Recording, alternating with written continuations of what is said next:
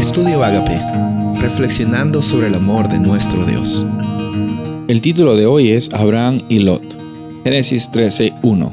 Subió pues Abraham de Egipto hacia el Negev, él y su mujer y todo lo que tenía, y con él Lot.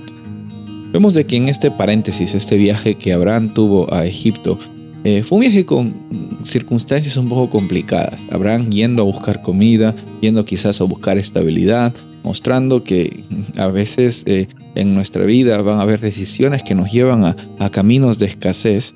Eh, gracias a Dios eso no define nuestra realidad tanto como no definió la realidad de Abraham, pero afecta nuestra experiencia del, día a día. entonces después vemos que Abraham tiene que mentir, eh, quizás por miedo, tiene que ser aceptado en ese pueblo porque pensaba quizás que necesitaba la comida de Egipto para vivir. Eh, vemos que eso trae consecuencias. Si se cierra el paréntesis, finalmente Abraham sale de Egipto y van hacia la tierra eh, que, Dios estaba prometiendo para Abraham. Dios no le había prometido Egipto para Abraham, había prometido Canaán para Abraham.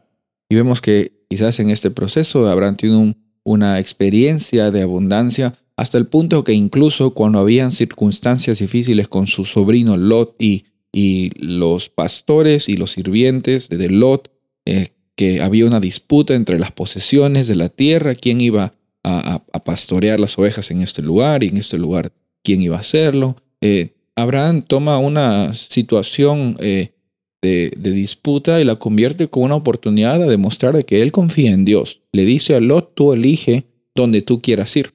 Eh, Lot mira una tierra próspera, decide por la tierra próspera eh, y vemos de que a veces nuestros ojos nos engañan y, y a veces pensamos que, que, tener una ventaja sobre otras personas nos hace mejores personas. No se sabe necesariamente qué es lo que pasó eh, en, en, la mente de, Lot. Lo que sabemos es que Abraham dejó que Lot decida cuál era la tierra que él iba a tomar y Lot tomó la tierra eh, quizás de una forma codiciosa que más era agradable a los ojos. Y Abraham confiaba porque Abraham sabía que donde él iba, Dios le iba a acompañar.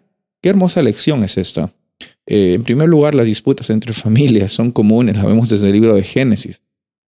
Pero eso no debe ser una razón o una excusa para que tú y yo tengamos eh, resentimientos con familiares. Vemos de que Abraham, una vez que había decidido por una experiencia de abundancia, él ya no estaba viendo en las cosas materiales que él podía sacar. Él podría fácilmente haberle dicho a Lot, mira, yo te estoy haciendo un favor, eh, yo soy mayor que tú y como mayor tengo que elegir lo mejor para mí. No, él dijo, ¿sabes qué? Tú elige lo que es lo mejor para ti.